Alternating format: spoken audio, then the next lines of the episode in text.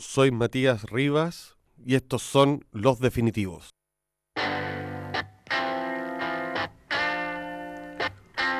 Hola, estamos en una nueva versión de Los Definitivos.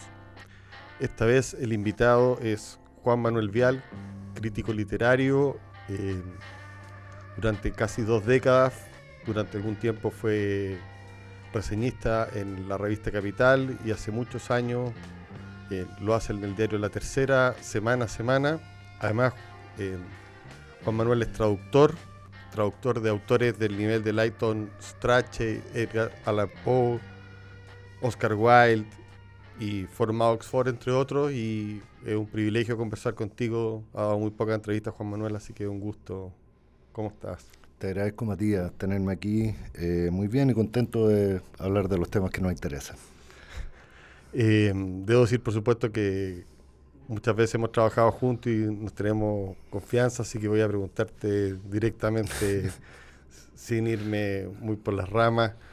Eh, tu labor semanal de ser crítico durante tantos años te da una perspectiva de la literatura y también por lo que me has contado, te da cierto cansancio, porque es una labor casi titánica, ¿no?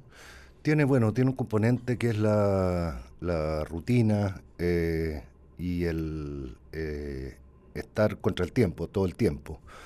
Eh, y eso puede generar cierto aburrimiento a veces, pero en general, si yo veo todos los años, jamás pensaría que han sido tantos años ni que si reseño 50 libros por año y hago cálculos, son, son cientos y cientos de libros. Pero uno, yo, yo me quedo con algo agradable que es tener una idea de panorama, que creo que, es lo que te da de vuelta el oficio, digamos, una visión de panorama. Y antes de entrar al panorama, eh, empecemos por el oficio, digamos. Tú empezaste siendo, trabajando en arte y letra. Sí, mi, mi, mi, formación es de periodista y, y, lo que yo podría decir que, eh, y en eso creo, digamos, yo siempre fui lejano a la academia. Eh, no tengo una formación, ni creo en la academia tampoco. y en eso, en eso creo que para ser un, un comentarista de libros o reseñista, es muy importante haber sido un buen lector y un buen lector de niños. Eh, ese creo que fue mi, principal eh, atributo, por así llamarlo, de, formación. ¿Y cómo, si tuvieras que definir, cómo entiendes tú el rol hoy día, después de tu experiencia de crítico? ¿Cómo lo ha ido? Yo creo, bueno, está siempre el, el debate, tú lo conoces mejor que nadie, eh, si la crítica cumple realmente un rol o no la cumple. Eh, yo creo que nuevamente defiendo esta crítica periodística.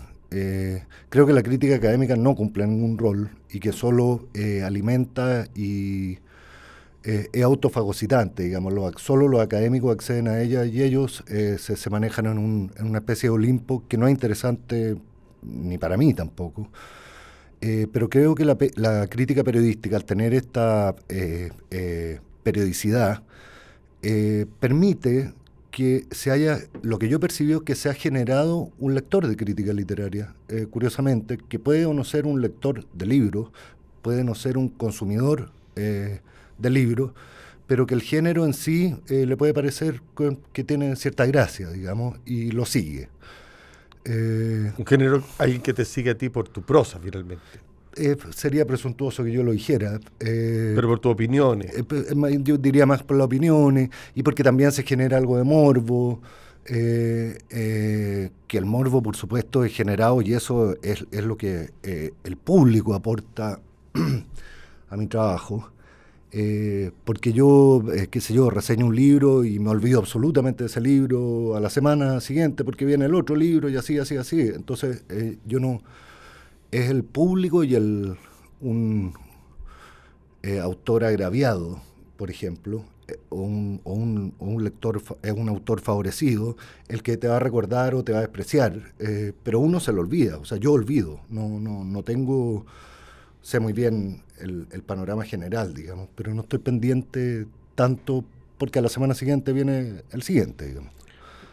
Y eso te permite a veces ser con algunos autores quizás muy duro, sin darte cuenta, y, el, y después con su segundo libro tratarlo bien. Sí, ahora eh, me ha pasado eh, que ha habido escritores, o yo he querido leerlo de esa manera, que, puedo ser duro en un momento y que ese autor eh, fue tan perspicaz que leyó mi crítica sin sentir resentimiento, sin sentir un ataque personal y que pudo haber cambiado ciertas cosas, eso también es algo lindo del oficio, digamos, que alguien te escuche, eh, que el autor, poder hablarle directamente al autor, por supuesto que a través de un eh, medio tan público como, como un diario, eh, pero me ha pasado, por supuesto que las menos de las veces, y por otro lado creo que ha pasado también que autores que han partido mal han seguido después muy bien, y yo no tengo, por supuesto, ningún empacho en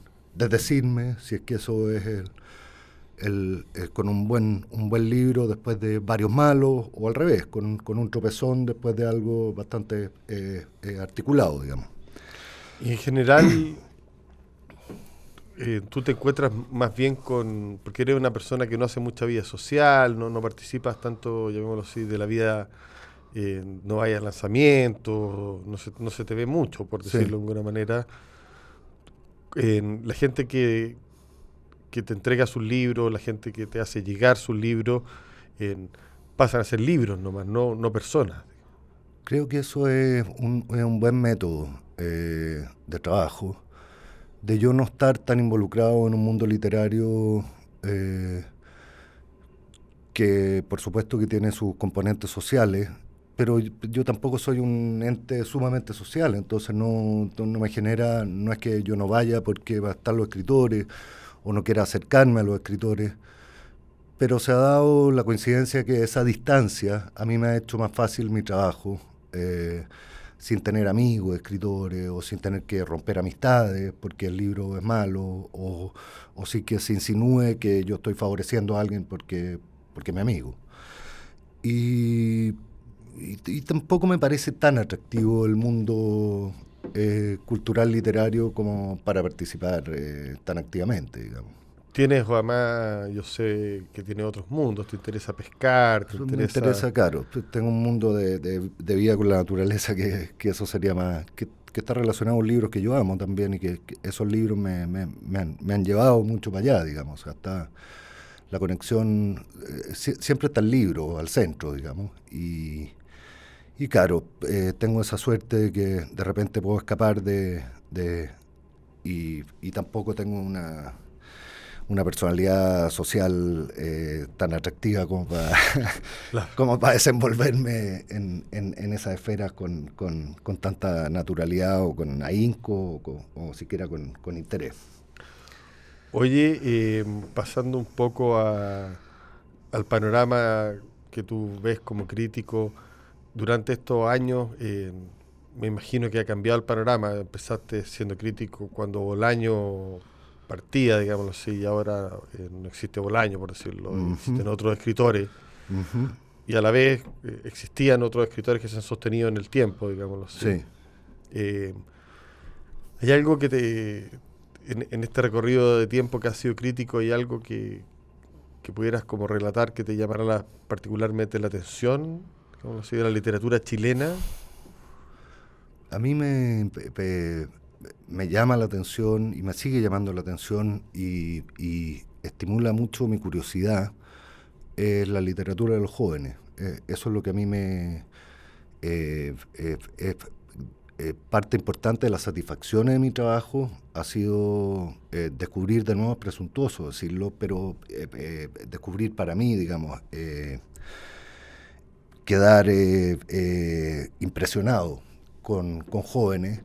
Y yo, si tuviera que apostar, digamos, eh, mi apuesta estaría siempre hacia la literatura joven, que en este momento se está escribiendo y por ende puedo conocer gran parte de eso y, y, algo de lo que yo debiera ser quizás más... ¿Y por jóvenes estamos hablando de quiénes? Bueno, en Chile se joven hasta, hasta los 48 años, ¿no? Yo estoy hablando de jóvenes, eh, yo entiendo que jóvenes eh, hasta los 30, 30 años, eh, más o menos en ese rango. jóvenes escritoras, he sido, quedado muy sorprendido con ellas. me interesa mucho ¿Te gustó mucho Paulina Flores? Me gustó mucho Paulina Flores. y otra, Gutiérrez sí, que viste de ella. Claro que sí. Y esa generación que es como más, la percibo más liberada de ataduras formales y de ataduras eh, mentales. Creo que ahí hay algo poderoso que, si yo tuviera que apostar, digamos, al que es lo que ha sido el panorama, lo que tú me preguntas, estos últimos 20 años, eh, yo preferiría quedarme con los jóvenes que he conocido más que con los, con los más eh, antiguos y más renombrados, por eso mismo. ¿Y eso tú crees que se debe a, también puede haber un efecto, estoy haciendo... Sí, sí que bueno, tienen sus primeros libros, los otros tienen muchos libros, por ende han corrido muchas veces riesgo y muchas veces posibilidades de que les vaya bien, otras veces no tan bien, y otras veces mejor, han cambiado de género, no sé.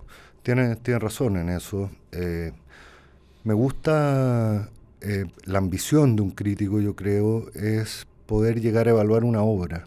Y, y poder llegar a evaluar una obra, por supuesto que estamos hablando de que una obra se compone de, no sé, al menos eh, cinco volúmenes y más, digamos, 5, 20 o 30, como en el caso de escritores que conocemos muy eh, prolíficos, pero al final la gran satisfacción que uno pudiera eh, sacar del oficio es haber tenido la oportunidad en el tiempo de evaluar una obra, una obra que va, qué mutando. Y claro, eh, yo con los jóvenes tengo pálpitos porque los jóvenes están palpitando, digamos, sus libros son, son pálpitos, no alcanzan, a, muchos de, las que tú mencionaste son eh, un volumen, una novela, qué sé yo, un libro cuento, el caso de Flores, eh, pero claro, yo tengo la ilusión de poder eh, continuar en el oficio para poder desarrollar, tener la oportunidad de juzgar una obra. Eso es lindo. ¿Y ahí qué otros personajes estarían? Pablo Cheng, por ejemplo. Sí, sí. Hay otro, yo estoy, ahora que me preguntas, por supuesto, sufro de eso que cuando uno le pregunta se le olvidan los nombres, pero claro. Pero tengo, tengo un, te diría que son 10 o 12 eh, jóvenes escritores que, yo tengo fe en, en, porque ya no son eh, imitadores de Bolaño, son post-Bolaño, digamos, post-imitadores de Bolaño, post-post-Bolaño. Eso, eso eh, me parece que, por ahí hay una, una corriente.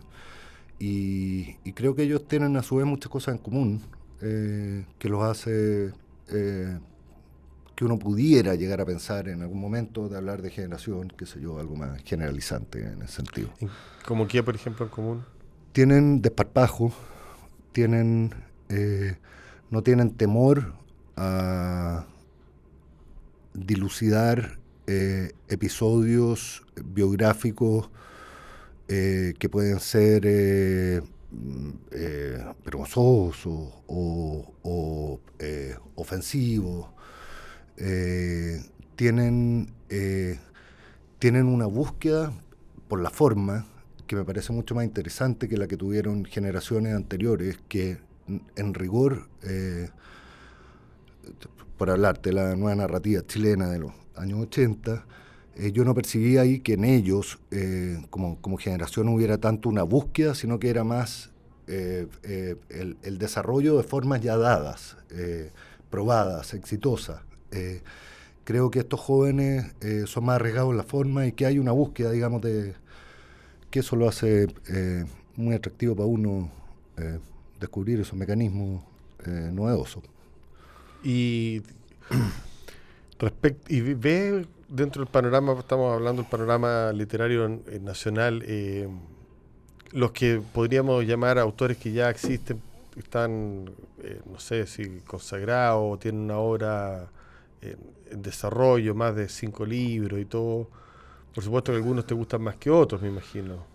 O, ves como algo ve un nivel parejo, digamos. No, no, no, no hay un nivel parejo. Yo creo que hay gente que, que descolla o que se distingue y que es muy fácil notarlo. Eh, y hay gente que eh, es tan valiente que puede tener un buen libro y tres malos. Y hay otra gente que es la favorecida por el mercado. Y eso, que yo no tengo ningún problema con eso, no, no, es casi no es parte de mis preocupaciones. A mí me interesan los otros dos grupos, los dos primeros que te menciono. Y, y los favorecidos por el mercado, me parece muy bien que haya un mercado que favorezca a ciertos autores, pero por lo general son libros que, que, no, no, no, plantean eh, desafíos para un lector medianamente sofisticado como podríamos ser tú y yo, digamos, eh, y van a lo, apelan a lo ameno, y lo ameno, por lo general, en, literatura suele ser algo bastante despreciable. Eh, entonces prefiero, por supuesto, que el que trastabilla, pero que, a la vez se, eh, se arriesga.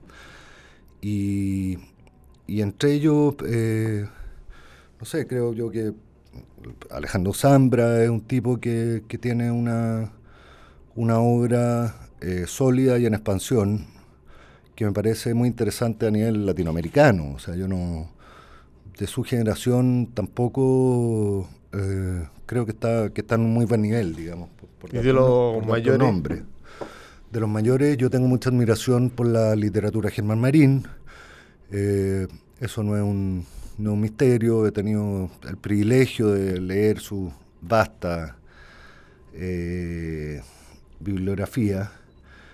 Y ahí hay algo, claro, ahí eh, con él me pasa, por ejemplo, que sí percibo que hay rasgos de su literatura que son eh, totalmente permanentes. Es, lo que ya se da tampoco hoy en día, que es el inventor de un estilo. Uno sabe reconocer inmediatamente, no podría leer yo, qué sé yo, un párrafo cualquiera y saber por la manera en que ponen las comas, pequeñas peculiaridades. Creo que eso se ha perdido hoy en día. Por ejemplo, entre viejos y jóvenes, eh, había antes o puede haber habido antes eh, eh, cultivadores de un estilo, de un estilo y mantenerse en ese estilo también tenía para mí cierto valor, un valor estético que, de eso se trata todo esto, ¿no? O sea, tú veis como una brecha entre eso, algunos, algunos escritores más viejos y estos más jóvenes, digamos así, ¿no? Yo creo que los escritores jóvenes son más, pueden jugar más a ser cambiantes que pueden tirar eh, libros que ya no les interesa tanto como quizás se interesaba antes eh, la formación de un estilo, que puede ser un concepto decimonónico incluso o anticuado, pero eh, cuando el estilo es, es, bueno, tú y yo sabemos que no se abandona. Bolaño no lo hizo nunca, digamos, y le dio y le dio mucho rédito. Eh, creo que lo difícil en literatura también es, y, en eso hablamos ya de la voz y, esas cosas, es llegar a encontrar el estilo propio. Y, creo que los jóvenes tienen una tendencia a experimentar a veces, eh, más allá de lo necesario, porque si tú encuentras tu voz, yo, el consejo que yo daría es eh, síguela. Asúmela. Asúmela. Eh, Oye, y escritores como Fuguet, Gumucio, Mellado, por nombrarte escritores que tienen como una, un cierto reconocimiento y pertenecen, que tienen entre 40 y 50 años, ¿qué, qué valores le dais? Porque son gente que está ubicada, digamos, en el mundo. No, por supuesto. No, yo le doy, le doy el valor que, que eh, no, es que se los dé yo, digamos, sino que el valor que ellos con su eh, perseverancia, eh, distintos registros, eh, con exploraciones muy valiosas, los tres. el valor se lo han ganado ellos, digamos.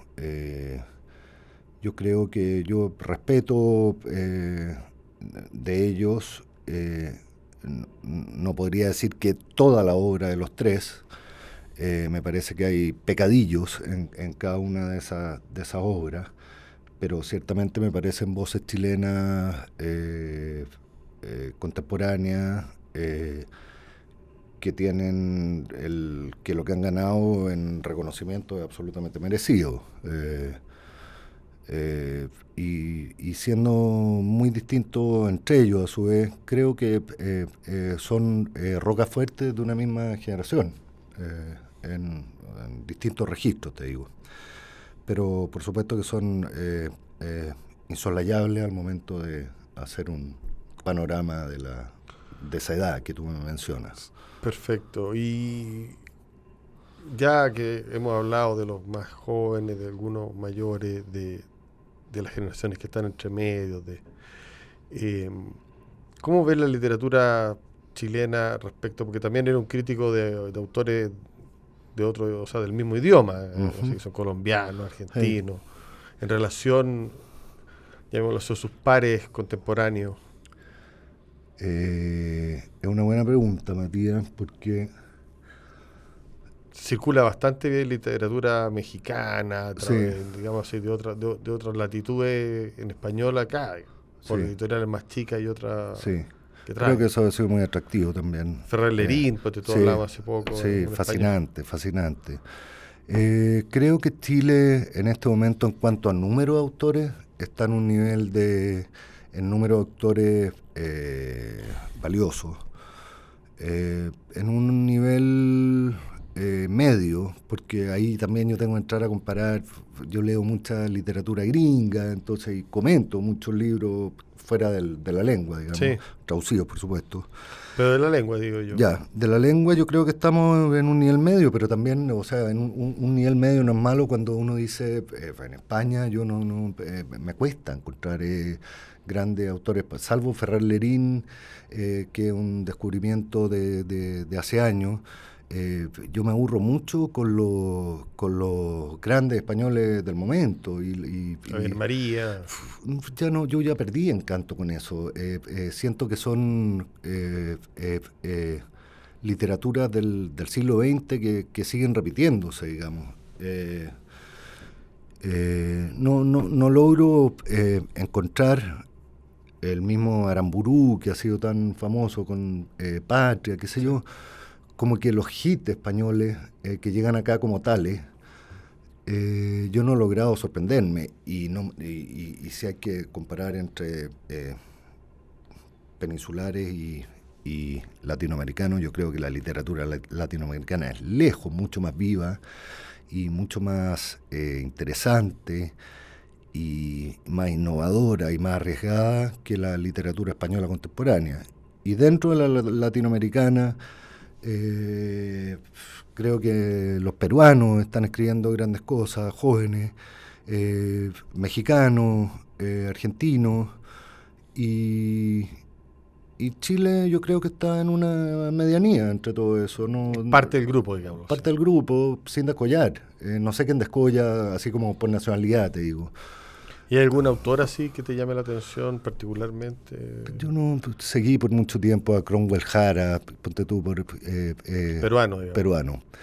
Eh, no sé en qué estará ahora. gente que, no, no, no, no, tanto eso como que, me da curiosidad en qué quedó esa gente, que, era, que eran gente muy... Ya, el autor del libro Montacerdo. Sí, un gran libro. grandísimo, grandísimo. Y que le da nombre además a una editorial. Claro.